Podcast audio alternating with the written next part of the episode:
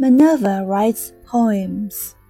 Minerva is only a little bit older than me, but already she has two kids and a husband who left. Her mother raised her kids alone, and it looks like her daughters will go that way too. Minerva cries because her luck is unlucky.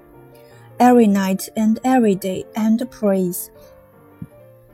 But when the kids are asleep after she'd fed them their pancake dinner, she writes poems on little pieces of paper that she folds over and over and holds in her hands a long time.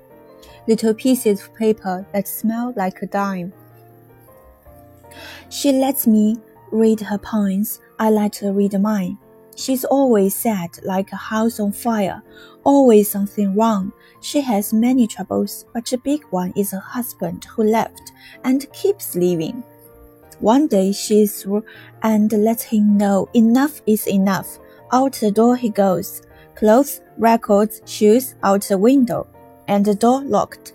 But that night he comes back and sends a big rock through the window. Then he's sorry and she opens the door again same story.